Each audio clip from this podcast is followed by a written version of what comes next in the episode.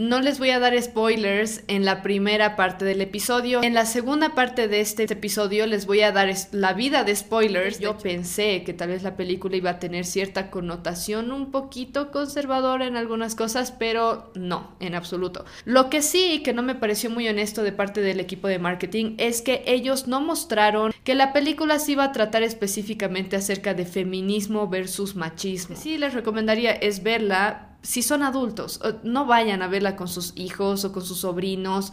No, es tan ridículamente progresista que pareciera que se están haciendo la burla del progresismo. En todo caso, la película es un feliz accidente. La película como tal se hace burla de los hombres a todo dar. Aunque sea por accidente, muestran que una sociedad feminista, matriarcalista. Tampoco es una sociedad perfecta y tiene sus problemas y siempre va a haber alguien que sea infeliz en algo así. Hoy vamos a hablar sobre la película Barbie, vamos a hablar de sus aciertos, sus desaciertos, les voy a comentar un poco acerca de la producción, de la directora, los productores y también vamos a hablar de los elementos progresistas que tiene la película como tal.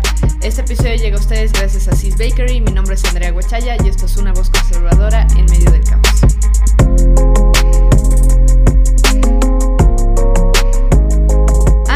Empezar con el episodio, quisiera invitarlos a darle me gusta a este video si es algo que les sirve o si ya conocen este canal, saben que eso nos ayuda mucho. Y aparte que se suscriban a este canal para no perderse episodios nuevos. También pueden ustedes prender la campana de notificaciones para que les llegue una notificación cada vez que subimos algo nuevo. Les quiero mencionar un poco la estructura de este episodio. Primeramente les voy a dar información general acerca de la película y algunos elementos que tiene, un poco el plot en general, pero les, eh, les menciono esto porque después me riñen. No les voy a dar spoilers en la primera parte del episodio, solamente les voy a dar la información que ya se conoce y un poco una revisión bibliográfica acerca de la película, los directores, el cast y demás. Y en la segunda parte de este video o de este episodio les voy a dar la vida de spoilers, de hecho les voy a decir el final de la película también, y es más un análisis más completo acerca de la trama y los elementos progresistas o entre comillas conservadores que tiene la película. Así que tomen eso en cuenta, si quieren solamente pueden ver, eh, si gustan pueden ver solamente el inicio de esta o la primera mitad de este episodio si es que ustedes tienen pensado ir a ver Barbie. Pero eh, vámonos directo con el tema. Eh, la película como tal tiene como nombre Barbie y fue eh, estrenada el 21 de julio en los Estados Unidos y bueno, a nivel mundial también se estrenó el 21 de julio. Fue estrenado junto con Oppenheimer, muchos de ustedes sabían eso, por eso hubo el fenómeno que se conoció, que se conoce ahorita como Barbie Oppenheimer. Eh, um, no es para niños, por si acaso eso sí lo quería mencionar, porque si bien Margot Robbie como también Greta Gerwig la están promocionando como si fuera una película amigable para familias y todo eso, no es cierto. De hecho, yo no recomiendo que la vieran con niños ni niñas, si bien hay mucha gente que está yendo con sus pequeños para ver la película. Y se conoce que es una de las películas que ha sido más anticipada del año. De hecho, es, es, es la que está en primer lugar de las más anticipadas del año. Está basada en el juguete Barbie. Muchos de ustedes han tenido juguetes Barbie. Bueno, en especial si son mujeres. Si son varones, probablemente han visto los que son de, sus hermanas. Y eh, esta Barbie ha sido creada y vendida por una compañía llamada Mattel. Esta compañía es una compañía multinacional que produce diferentes juguetes, pero uno de ellos, uno de los más conocidos, es Barbie. Eh, esta película es la, primera que se está realizando con gente real, porque anteriormente ya han habido películas de Barbie, pero siempre han sido películas que se han realizado eh, con cierta animación, diferentes historias y demás, pero de nuevo esta es la primera que se está haciendo con una persona real o con una Barbie real. El proyecto como tal de Barbie empezó realmente el 2009 entre Mattel y Universal Pictures. Mattel fue el que, si no me equivoco, tuvo la idea de hacer una película de Barbie. Y posteriormente en 2014 fue Sony Pictures los que compraron los derechos para realizar la película de Barbie. En ese lapso de tiempo, si se dan cuenta desde el, 2000, desde el 2009, es ya bastante tiempo que está en proyecto esta, es, la producción de esta película. Han habido cambios de director, de productores, de actrices, de actores. Desde el 2014 se consideró a dos diferentes actrices para que hicieran de Barbie. Una de ellas que ustedes han visto en imágenes seguramente fue Amy Schumer. Amy Schumer es una comediante, como ustedes pueden ver en esta imagen. Amy Schumer es de, no diría que tiene sobrepeso necesariamente, pero sí es una persona bastante robusta. Obviamente no va de acuerdo con el estereotipo que conocemos nosotros de Barbie. Después, eh, lo que se conoce es que esta Amy Schumer rechazó el papel de Barbie Supuestamente, eh, por lo que dice ella, porque la película no era suficientemente feminista, lo que es gracioso porque la peli es sumamente feminista. Y por otro lado, porque eh, ella tuvo diferencias de creatividad con Greta Gerwig, esos son los argumentos que ha presentado Amy Schumer, con tal de no echarle basura a esta, a esta producción, de la que ya no participó ella. La segunda persona que fue considerada para hacer de Barbie fue Anne Hathaway. Finalmente ella tampoco fue, pero muchos de ustedes la conocen porque participó como Gatúbela en Batman, como también en El Diario de la Princesa y muchas otras producciones. Es una actriz muy, muy conocida. En 2018 se transfirieron los derechos de Barbie a Warner Bros. y Warner Bros. fue el distribuidor final de la película. En 2019 se eligió a la Barbie eh, humana, que fue Margot Robbie. Personalmente pienso que le atinaron muy bien con escoger a Margot Robbie porque considero que es una de las mujeres más hermosas del mundo en cuanto al casi y a los directores y a los productores tenemos a los siguientes. Eh, y bueno, como saben ustedes, me gustan mucho las películas, así que siempre les doy mucha más información de la que probablemente necesitan, pero bueno, aquí lo tienen. Eh, algunas de esas cosas sí me interesan porque muestran un poquito más el background de los directores, productores y demás, que nos pueden dar un poquito de luces acerca de por qué produjeron la película del modo que lo hicieron. En 2021 se definieron cuáles iban a ser los guionistas y directores de la película, que terminaron siendo Greta Gerwig como también Noah Baumbach. Eh, ellos trabajaron en el guion como tal en el tiempo de la pandemia, entre el 2020 y el 2021. Greta Gerwig, si ustedes conocen un poquito de cine, también produjo la super, super película Lady Bird, que yo sé que a mucha gente no le ha gustado, a mis hermanas no le gustó creo a ninguna, pero es muy buena película. Después está Little Women, eh, Mujercitas, también fue dirigida por Greta Gerwig, la última producción. Y después también está dirigiendo la película Blanca Nieves. En cuanto a Blanca Nieves, también voy a hacer un análisis posteriormente. En resumen, no la vean porque va a estar malísima, pero de todos modos les voy a dar un resumen posteriormente. En cuanto a Noam Baumbach, este es conocido por haber producido la película o dirigido la película Marriage Story, que se trata de una pareja que es divorciada y muestra un poco de los conflictos de esta pareja. Eh, hay críticas muy mezcladas respecto a esta película. A mí personalmente me gustó eh, Marriage Story y esta fue protagonizada por Scarlett Johansson, que es muy buena actriz. En cuanto a los productores, tenemos a Margot Robbie, que ya produjo varias películas. Eh, la dirigió, o bueno, la produjo en este caso con Tom Curley, que es eh, Tom Ackerley, es que sonó a Toma, pero Tom Ackerley es el esposo de Margot Robbie. Él dirigió o produjo varias películas, entre ellas las de Harry Potter, Now is Good, con eh, Dakota Fanning, si algunos de ustedes la conocen. También produjo Yo, Tonya, en la que fue actriz principal eh, Margot Robbie, su esposa. Y también tenemos como productora David Heyman. David Heyman produjo muy buenas películas también, produjo Gravedad, si ustedes se acuerdan, con Sandra Bullock, si no me equivoco era Sandra Bullock. Eh, produjo varias de Harry Potter, también produjo Animales Fantásticos y Dónde Encontrarlos, actualmente está con Barbie y también está dirigiendo o produciendo la película Wonka, o bueno, la de Willy Wonka que va a salir este año con Tim Chalamet. El lo que más me interesa de estos dos, porque recién hoy día descubrí que fueron estas las personas que em, hicieron esta parte de la película, que es el diseño de vestuario, como también el diseño de sets. Son dos personas que yo hace tiempo que sigo por varias producciones que tuvieron a lo largo de los, bueno, desde el 2005 hasta el 2012, vi varias producciones muy buenas con estas dos personas.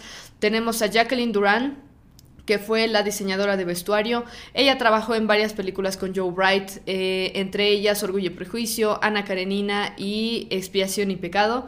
Y por último tenemos el diseño de sets que fue hecho por Sarah Greenwood. Estas son dos cosas que han resaltado muchísimo en cuanto a la película, en especial el diseño del set. Eh, Sarah Greenwood, lo mismo, ha trabajado mucho con Joe Wright como también con Jacqueline Duran.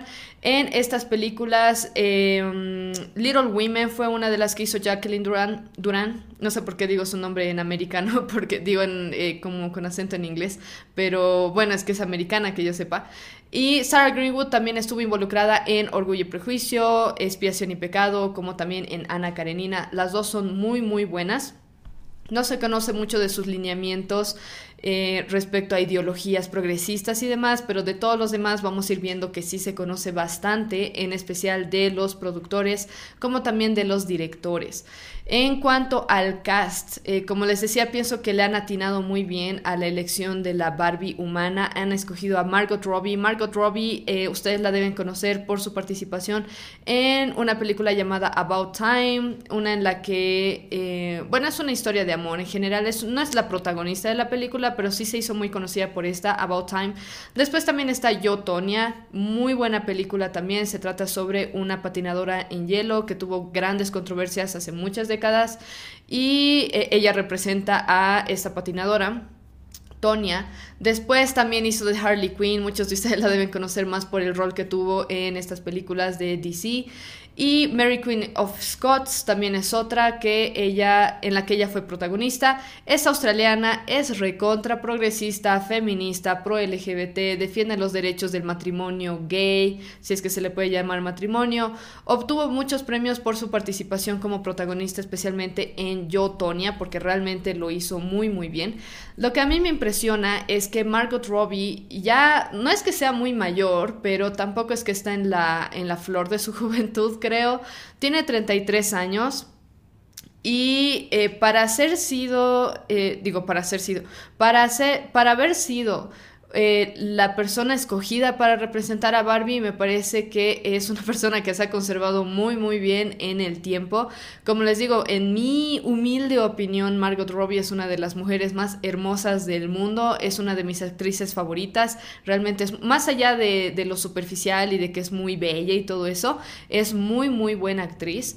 Eh, más allá de sus lineamientos progres y todo eso, sí ha sido una persona que ha tenido ciertas intervenciones eh, quirúrgicas o cirugías cosméticas con tal de mejorar su apariencia y todo eso. Creo que hay muy poca gente en Hollywood que no ha tenido cirugías cosméticas, en especial cuando hablamos de mujeres que ya están pasando los 30 años.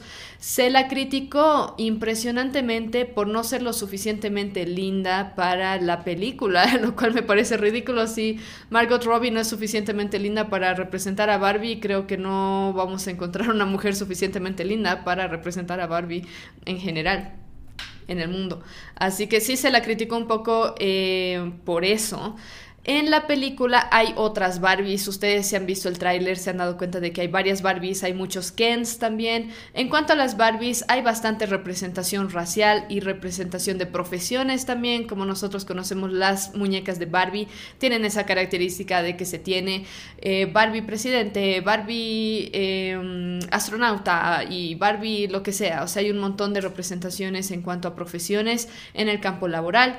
Entre las actrices que fueron eh, representantes de estas Barbies en la película tenemos a Dua Lipa, que ustedes conocen que es una cantante muy conocida. Por otro lado tenemos a la Barbie doctora, que es Harry Neff. Si no me equivoco, esta es la actriz o le actriz, actriz que es eh, trans, no es realmente una mujer. Me pueden corregir ustedes si me estoy equivocando de personaje, pero que yo sepa es Harry Neff la que es trans. Eh, después se representa varias profesiones. Tenemos a Barbie abogada, Barbie presidenta, Barbie doctora, Barbie rara, Barbie presidente, Barbie escritora, Barbie jueza y un montón de Barbies más. Por otro lado tenemos a los que representan a Ken. Por un lado el más importante Ryan Gosling, que según muchos es el que se lleva las flores en cuanto a la película porque realmente lo hizo muy bien. Ryan Gosling, ustedes lo conocen por La La Land, The Notebook, eh, Loco y Estúpido Amor. Eh, ha tenido bastantes colaboraciones con Emma Stone específicamente que es otra muy, muy buena actriz. Este actor es canadiense y tiene 42 años. Aún así, bueno, representa bastante bien a Ken. Básicamente tiene que ser perfecto Ryan Gosling en la película para poder representar a, eh, a, Ken. Del mismo modo, Barbie tiene que ser básicamente perfecta para poder representar a Barbie. Y si ustedes buscan un poco más de información al respecto, eh, se menciona un poquito acerca de las rutinas de belleza que tuvo que seguir Barbie para poder representar a Barbie durante esos cinco meses que hubo de grabación de la película. Eh, eh, Ryan Gosling, afortunadamente, creo que es uno de los pocos que no se pronuncia mucho respecto a temas progresistas en general en, en su vida.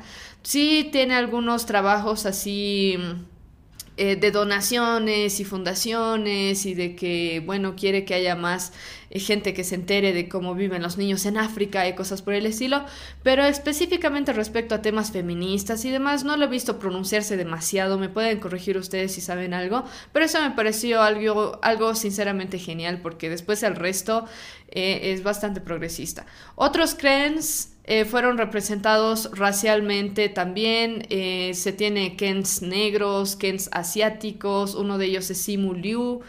Eh, así que bueno, hay bastante representación. Después, los otros personajes importantes en esta película son América Ferrera, que representa a un personaje llamado Gloria en la película, que es una empleada de la compañía de Mattel, la que produjo o la que vende a Barbie. Después tenemos a Michael Cera, que representa a un personaje llamado Alan. Es el único varón en el mundo de Barbilandia que eh, es el único que no es Ken, porque todos los demás son Ken, Ken, Ken, Ken 1, Ken 2, Ken 3, igual lo mismo con Barbie, Barbie 1, Barbie 2, Barbie 3. Alan es como una cosa rara ahí metida que no es Ken ni Barbie, es varón. Eh, algunos dicen que representa un poquito como un personaje medio gay, pero no estoy segura si es tanto así. Pero bueno, de todos modos es parte de Barbielandia también. Y por último, uno de los importantes tenemos a Will Ferrell, que ustedes lo conocen como un comediante. Él representa al CEO de Mattel.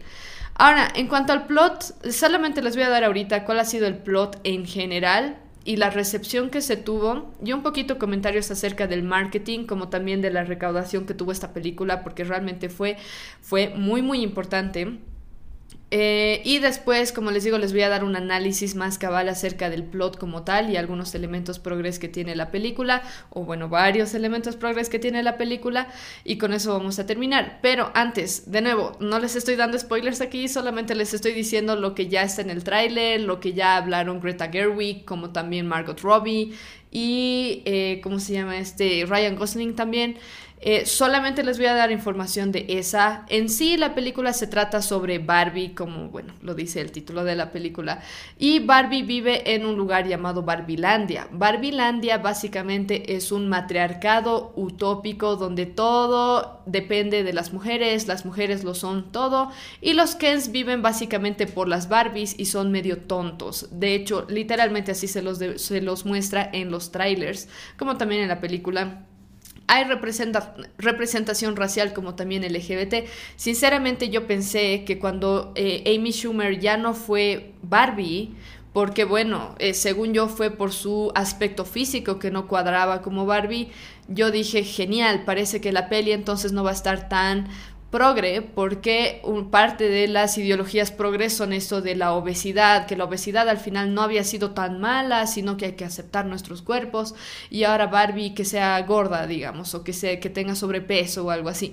Yo pensé que se iba a ir por ese lado y a la par de, de meter esa idea a la película también iban a meter el tema de los LGBT, etc. Entonces, como Amy Schumer no fue Barbie, finalmente yo pensé que tal vez la película iba a tener cierta connotación un poquito conservadora en algunas cosas, pero no, en absoluto.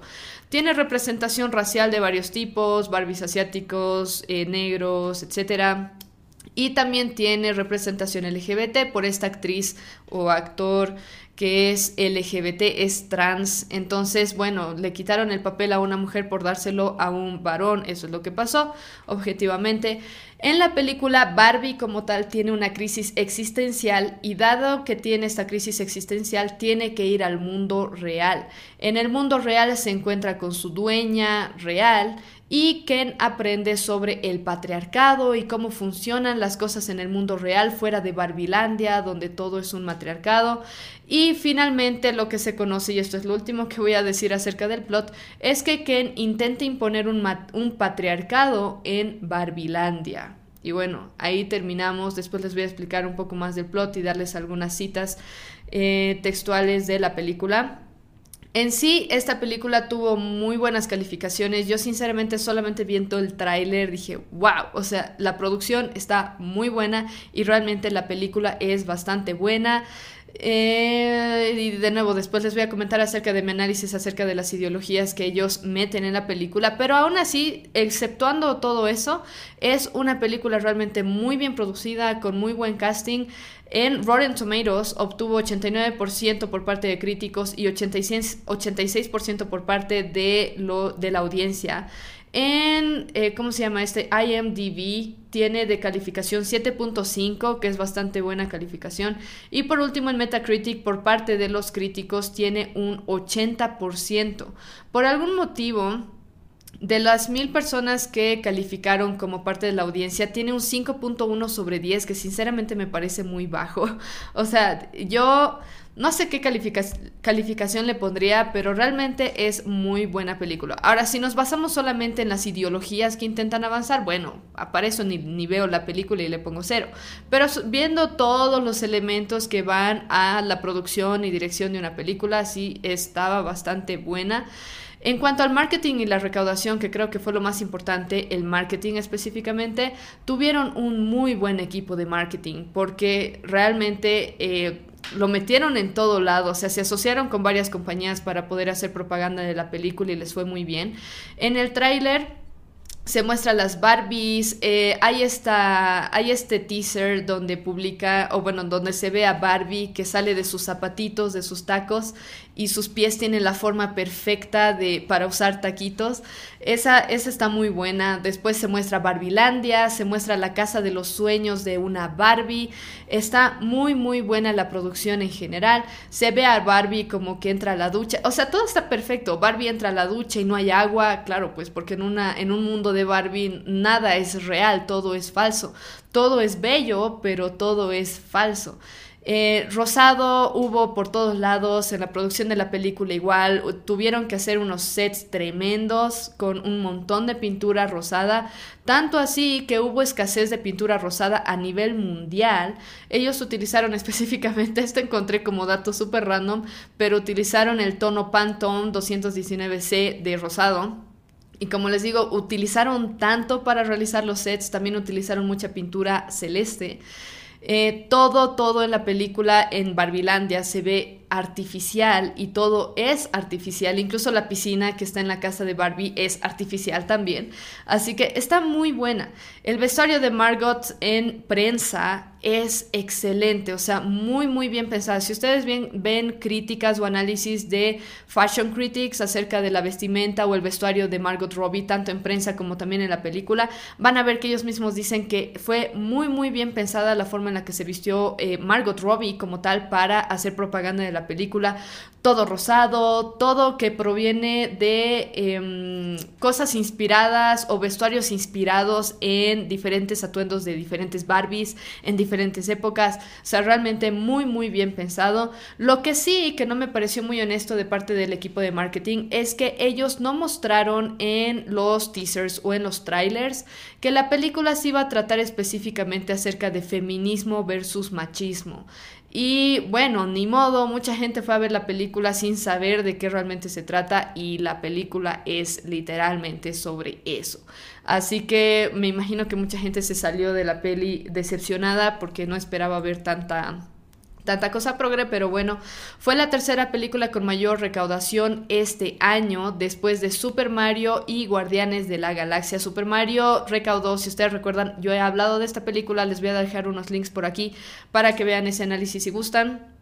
Eh, Super Mario terminó recaudando 1.35 billones de dólares por la producción de esta película animada. Después Guardianes de la Galaxia es el que viene después con 844 millones de dólares.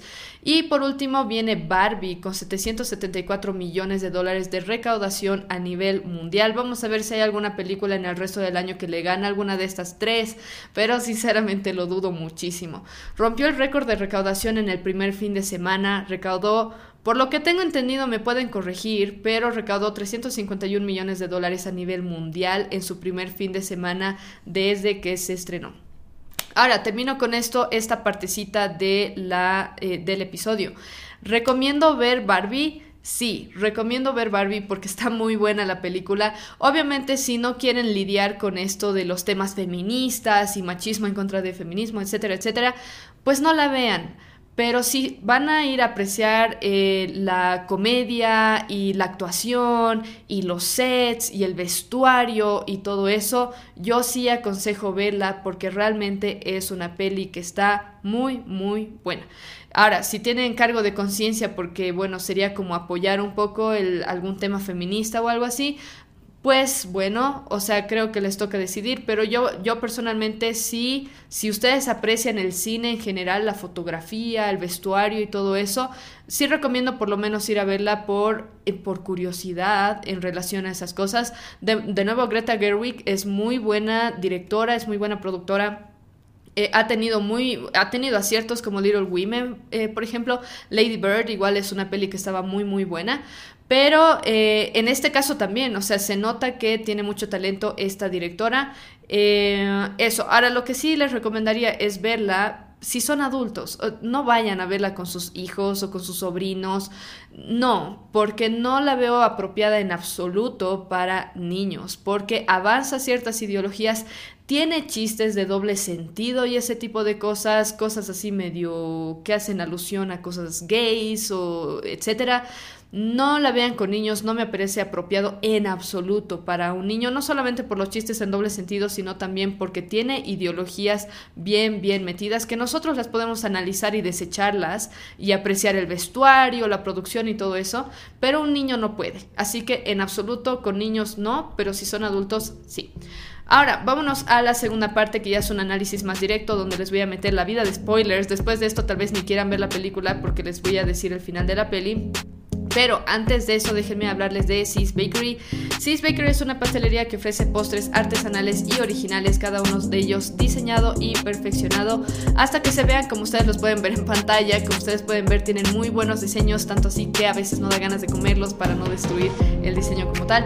Su lema es en familia porque el negocio está siendo dirigido por tres hermanas y tienen varios productos, entre ellos tienen mousse como también tienen tortas personalizadas. En cuanto a sus mousse tienen en café, chocolate, frutilla, maracuyá y arándanos. No usan conservantes, todo lo que utilizan es natural. Tienen varios paquetes de tortas personalizadas y bueno, tortas en general y también hacen personalizadas. Entre ellos tienen la que es Mil Crepes, que es una combinación de chocolate, café y dulce de leche y como pueden ver en pantalla se ve muy rico, es una de mis tortas favoritas de este lugar. Cheesecake de Oreo y arándanos también es una de las segundas, eh, los segundos productos que tienen. Y por último, tienen también tortas personalizadas como ustedes, pueden ver en pantalla. Pueden pedir tortas para cumpleaños, para baby showers, para cualquier tipo de eventos, para despedidas, bienvenidas o lo que sea. Y eh, aquí tienen algunos, algunos ejemplos en pantalla. Les voy a dejar sus páginas en Facebook e Instagram aquí en la descripción, como también links a su catálogo y cómo contactarlas por WhatsApp. Recuerden que ellas solamente hacen pedidos a nivel de la ciudad de La Paz, no lo hacen lastimosamente por el momento en toda Bolivia, así que si estás en La Paz puedes pedir alguno de estos productos, yo los recomiendo mucho. Ahora sí vámonos con el tema de ¿Qué onda con esta película de Barbie? Es feminista, es ocultamente conservadora. Yo he escuchado argumentos por ambos lados de que es súper recontra, hiper progre, que sí, de hecho, evidentemente parece serlo, pero también es tan ridículamente progresista que pareciera que se están haciendo la burla del progresismo. Por eso es que hay, personas, hay varios conservadores que han terminado como que analizando y viendo, tal vez Greta Gerwig ocultamente se está haciendo la burla del feminismo, se está haciendo la burla de la idea del patriarcado y todo eso. Ahora vamos a analizar un poquito eso. Pero primero quiero hablarles sobre el origen de Barbie, porque hubo gente que fue a la película tal vez pensando que no iba a ser tan feminista. Pero ¿por qué no sería una película feminista si Barbie misma es feminista? Es más, Barbie es como que empezó una revolución feminista hace muchas décadas, en la década de los 50, 60. En la escena inicial, ah, para los que han visto la película y los teasers, porque también aparecen los teasers, en una de las escenas iniciales se ve a niñas que están rompiendo sus muñecas y ahí es donde aparece Barbie.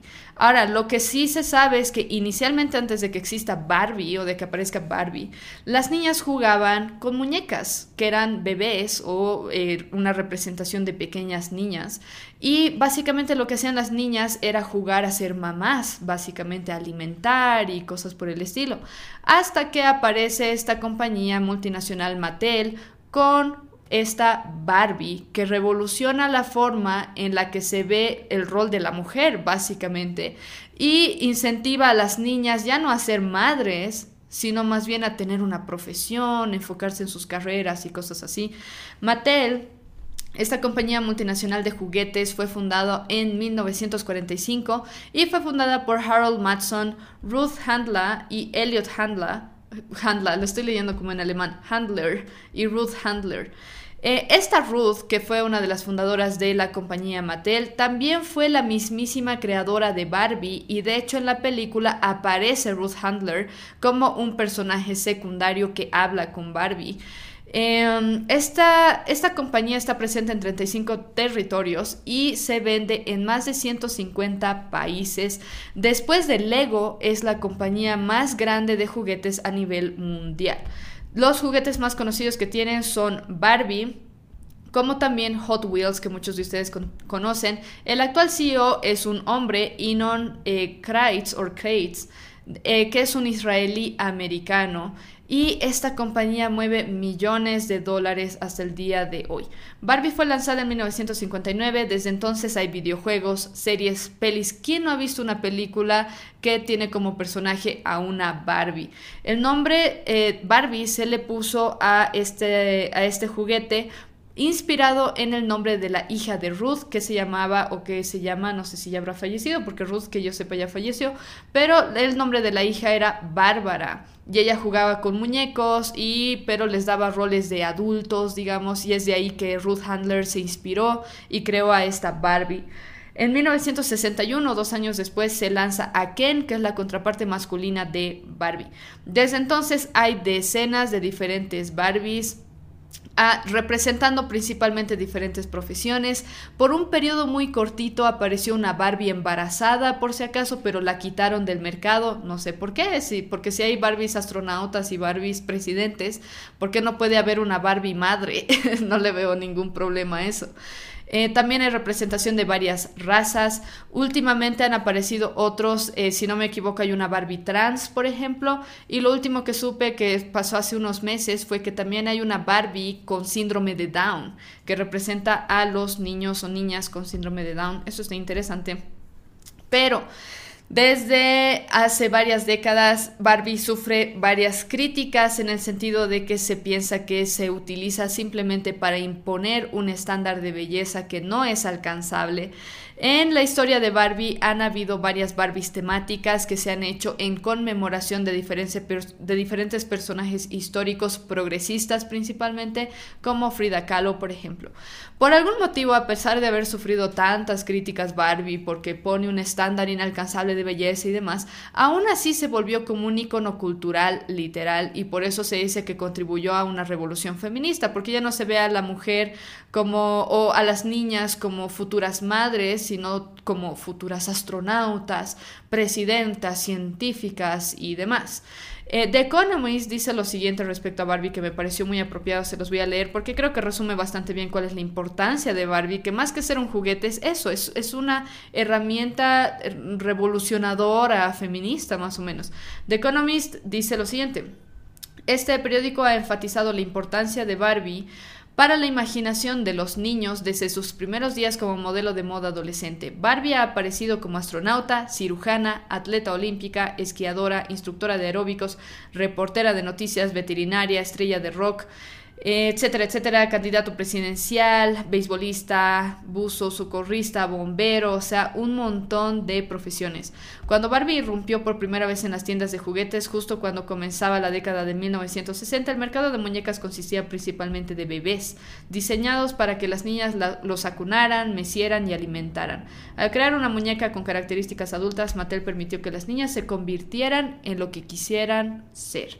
Eh, y básicamente esa es la idea de Barbie como tal. No la película exactamente, si bien también tiene esa connotación, sino del muñeco. La muñeca Barbie, esa es la intención que tiene, incentivar a las niñas, porque esto, este juguete es para niñas. Eh, incentivar a las niñas a que sean lo que quieran ser y por algún motivo, repito, no hay Barbies que yo sepa, tal vez me pueden corregir, no hay Barbies madres eh, por algún motivo, por lo menos de las originales que son producidas por Mattel. No es algo que se vea como muy celebrable, digamos, y por eso se tiene tantas de las otras que son que tienen diferentes eh, profesiones. En cuanto a la película como, como tal, no se tenía por qué esperar nadie que sea una película que tenga algún tinte conservador en absoluto, ni valores cristianos para nada. ¿Por qué? Porque tiene base en un juguete que es en sí mismo feminista, Barbie. Eh, va en contra del diseño de la mujer, sí, y de su rol tradicional como madre y esposa. La película como tal, eh, ya les había comentado un poco al principio, pero muestra una utopía feminista eh, en Barbilandia. Barbilandia es una representación de cómo sería un matriarcado. Los hombres en ese matriarcado son tratados como ciudadanos de segunda clase, como unos tontos, unos ridículos, todos los Kens son tontos, las Barbies dominan el mundo y los Kens son infelices por completo. Algunos quotes que dice la película que representan un poco eso es esto, algo que dice Barbie. Es el mejor día de todos, así fue ayer y así será mañana y todos los días desde ahora hasta siempre. Ese es el mundo en el que viven, el mundo perfecto en el que viven, en el que no hay nada malo que pase y los únicos infelices son los Kens. Eh, después algo que dice la narradora me parece interesante, al principio dice, o bueno, no sé si es al principio, pero dice lo siguiente, Barbie lo cambió todo, luego lo cambió todo de nuevo. Ella tiene su propio dinero, su propia casa, su propia carrera. Básicamente las Barbies no necesitan a los hombres, los hombres, los Kens están ahí de adorno. Es más, no solamente están de adorno, sino que las Barbies desprecian a los Kens. Eh, Barbie en la película tiene una crisis existencial entonces tiene que ir a encontrar o decide ir a ver a la Barbie rara para que le diga qué rayos está pasando, por qué Barbie ya no tiene pies perfectos como para usar taquitos, sino que ahora tiene pies planos, eso ustedes lo han visto en el tráiler. Va donde la Barbie rara y la Barbie rara le dice, tu dueña tiene algún problema, tienes que ir a buscarla al mundo real. Va al mundo real y ahí se encuentra con lo que eh, se denomina el patriarcado en la película. Ahora, lo interesante es esto, Ken viaja con Barbie al mundo real. Y Ken se da cuenta de que existe el patriarcado y quiere imponerlo y de hecho lo impone en Barbilandia. Anotar, esto, esto lo escuché de algunos eh, analistas conservadores, es gracioso esto. En Barbilandia todas las mujeres son tan capacitadas, son presidentas y científicas y doctoras, etcétera, etcétera. Llega Ken, que es un tonto, literal, en la película lo muestran como un tonto, un ridículo. Llega Ken y en cinco minutos ya tiene un patriarcado y a todas las mujeres se les lava el cerebro supuestamente para que tengan un rol más tradicional. Ahora ya las Barbies se hacen cargo más bien de los hombres, de llevarles cosas, de atenderlos y de cosas por el estilo. Así que resulta muy gracioso, sinceramente, que supuestamente las Barbies son, wow, tan inteligentes. Un matriarcado, una utopía feminista. Y llega Ken, que es un tonto, y inmediatamente ya tienen un patriarcado. Como que es un hueco en el, en el plot. Eh, finalmente se impone el patriarcado y Barbie vuelve del mundo real. Eh, no, bueno, se impone un patriarcado y Barbie contribuye a que se vuelva a imponer el matriarcado porque no les gustó el patriarcado. Ahora lo chistoso de esto es que en, el, en este contexto se les tiene que decir a las mujeres que son infelices, porque en realidad en un sistema patriarcal como lo muestran en Barbilandia, todos son felices. Los Kens son felices, las Barbies son, son felices sirviendo a los Kens pero Barbie las va adoctrinando diciendo que en realidad son infelices y que, ay, qué difícil es ser mujer y, cosas por el estilo. Entonces es gracioso que les tiene como que lavar el cerebro para que piensen que son infelices para volver a imponer un matriarcado y de hecho lo logra, vuelven a imponer un matriarcado en Barbilandia. Eh, después, lo que me parece más interesante que aparece al final de la película es que Barbie estando en una utopía feminista donde las mujeres son lo más importante y las más capaces de todo, no se queda en Barbilandia, sino más bien vuelve al mundo real, donde supuestamente todo es un patriarcado y todo es un asco. Y uno se pregunta, ¿por qué hicieron la película así? En la que una mujer tiene la opción de vivir en un matriarcado y decirte más bien irse al mundo real donde supuestamente hay un patriarcado y todo es horrible. ¿Por qué sería así? Eh, y lo que muestra la película más o menos es que ella decide volver al mundo real porque en el mundo real Barbie es una verdadera mujer. Y lo que hace, que es la escena con la que termina la película, es que Barbie termina yendo al ginecólogo porque resulta que se convirtió en una verdadera mujer, estando en el mundo real, lo cual se podría decir que es un poquito transfóbico para una película tan progresista como esta. Esta e, es lo interesante. La película muestra de forma tan absurda el tema de un matriarcado como también el tema del patriarcado que uno no puede dejar de pensar, ¿se están haciendo la burla? O sea, pareciera como que la película como tal es una parodia de lo que es el feminismo como tal. Así que resulta un poco chistoso por esa parte. En todo caso, yo pienso, igual es algo que han analizado varios conservadores, pareciera no, no me atrevería a decir que Greta Gerwig o Margot Robbie o alguno de los otros productores o directores son eh, conservadores secretamente, no me atrevería a decir eso, pero en todo caso la película es un feliz accidente, porque uno lo ve y realmente algunos eh, tienen alguna otra opinión respecto a esto, pero yo pienso que uno no puede distinguir, al final se están haciendo la burla o qué, porque el matriarcado finalmente es ridículo. Y ahora vamos a leer algunos quotes que hay en la película para que vean a qué me refiero.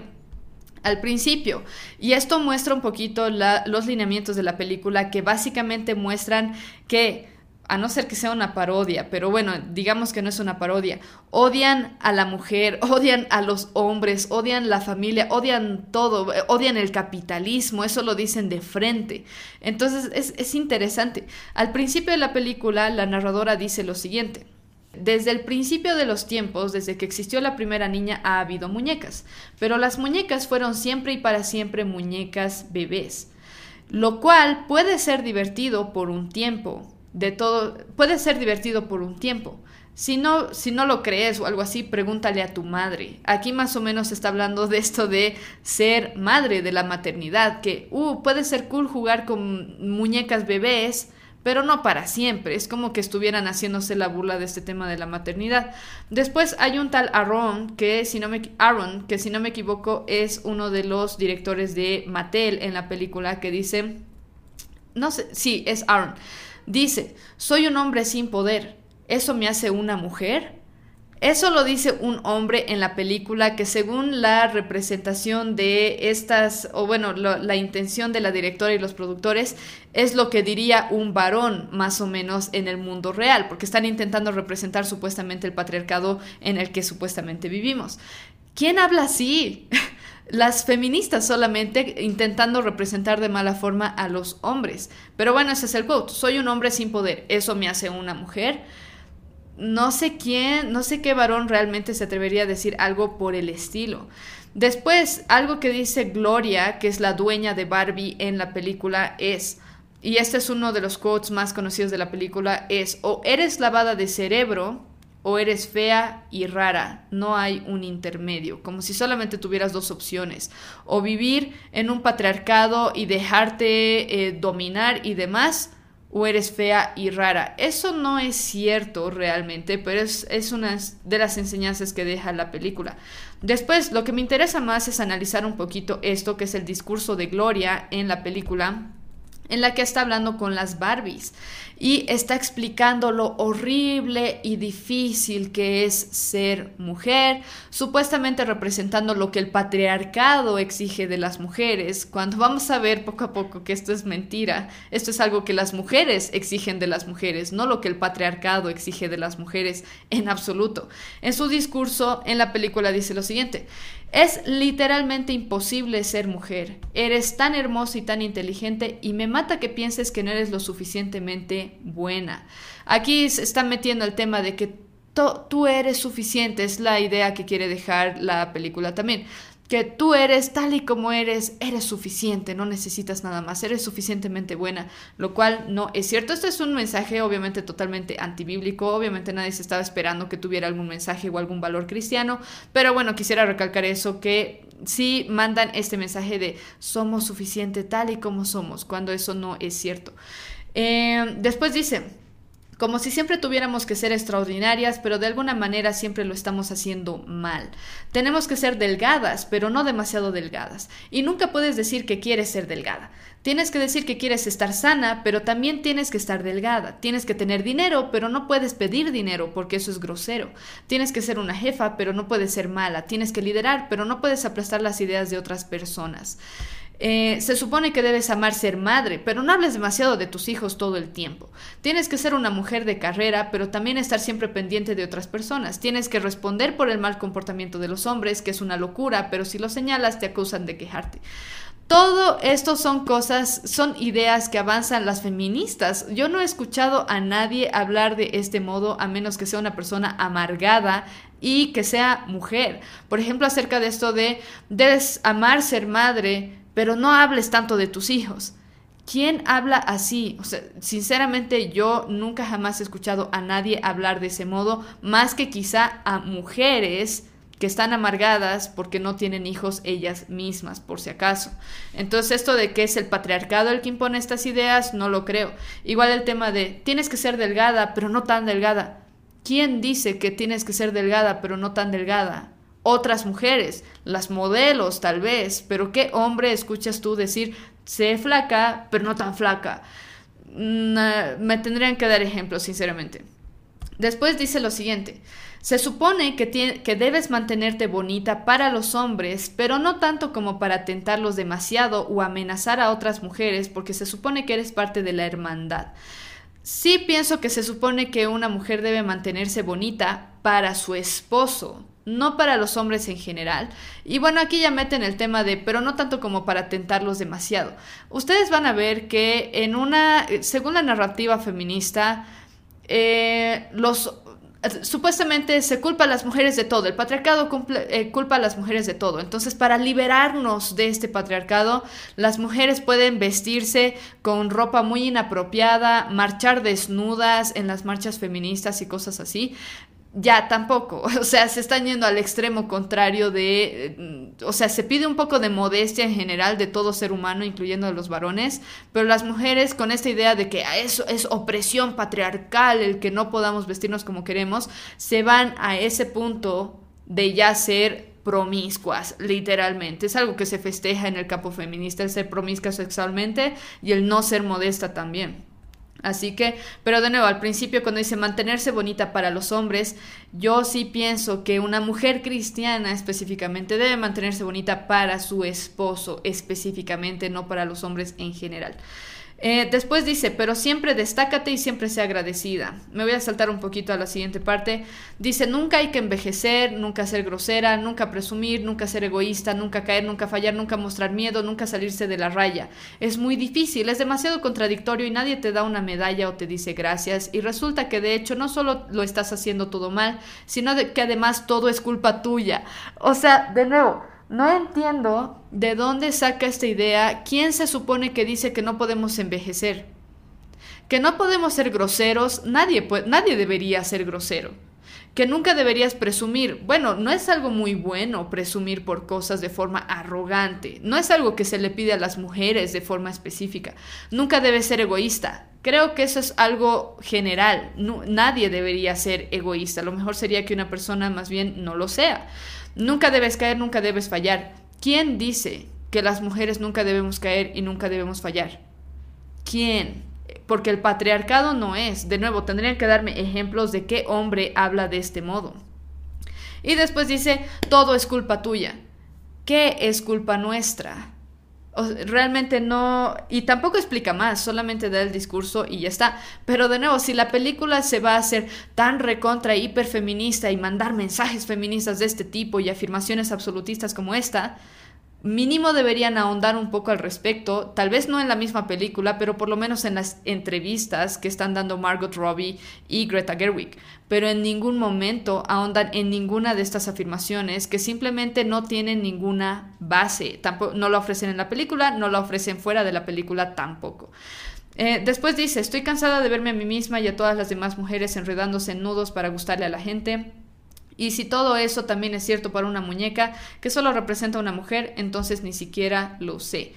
Eh, todas estas cosas que supuestamente exige el patriarcado a las mujeres son cosas que realmente las mujeres feministas o las mujeres exigen de las mujeres, no son cosas que a los hombres en muchos casos les interese.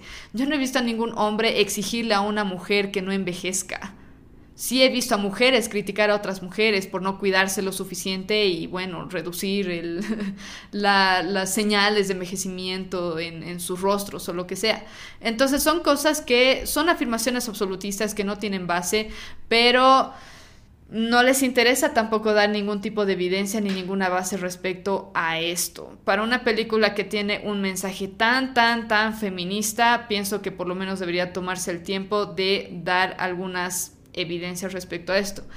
Eh, no es culpa del patriarcado todo esto que todo el discurso de Gloria porque es una de las es como el clímax de la película el discurso de Gloria cuán difícil es ser mujer tienes que ser flaca pero no tan flaca todas estas cosas no son culpa del patriarcado o lo que se percibe como que es culpa del patriarcado, sino de otras mujeres. Otras mujeres tal vez te critican por ser muy flaca, pero o por ser flaca pero no tan flaca o lo que sea, o en cuanto a tu vestimenta y demás, son otras mujeres las que generalmente se fijan en esas cosas, no el patriarcado como tal.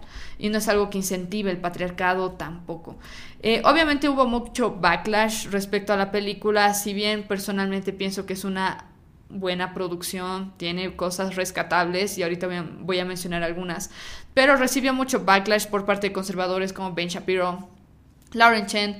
Elon Musk dijo lo siguiente acerca de la película, si tomas un trago cada vez que Barbie dice patriarcado te desmayarías antes de que termine la película, lo cual es cierto probablemente. Eh, igual han habido muchas personas que decían, deberíamos nosotros ir a ver Sonido de Libertad en vez de ver Barbie. Y bueno, estoy de acuerdo en que Sonido de Libertad, he hecho un review acerca de esa película anteriormente también, lo pueden, se los voy a dejar en la descripción para que lo vean. Pero eh, obviamente es una película que tiene mucha más relevancia que Barbie, este tema de sonido de libertad, porque habla de problemas reales, más que inventarse tonteras del patriarcado en la película, en la película de Barbie. Pero aún así pienso que Barbie, para los que disfrutan del cine, puede valer la pena verla por todos los demás factores, aparte del mensaje que mandan. Eh, en los argumentos que da Margot Robbie y Greta Gerwig en sus entrevistas, realmente yo no he visto que aborden ninguna de las afirmaciones absolutistas de la película pero sí, Margot argumenta algo de interesante. Dice que Barbie va más allá del feminismo. Entonces, eso no feminista Barbie. Porque si va más allá del feminismo, Margot Robbie misma dice como que eso ya ni es feminismo. Eh, y no ve, no ve la incongruencia en sus afirmaciones. Porque supuestamente Barbie, la película, es sumamente feminista. Es súper, súper feminista. Pero al mismo tiempo ella misma dice que Barbie va más allá. Entonces va más allá al punto de estar más bien en medio, no es ni machista ni feminista, porque supuestamente Barbie al final abraza su feminidad y ahora sí quiere ser mujer y se va al mundo real. Eh, ahora, algo que dice Margot Robbie que me hizo enojar, dice lo siguiente en una entrevista, si tú crees que los hombres y mujeres son iguales, eres feminista. Eso no es cierto. Ese es el mismo argumento que utiliza Emma Watson para avanzar sus ideas feministas. Eso es mentira, porque el feminismo no se contenta con que el hombre y la mujer son iguales.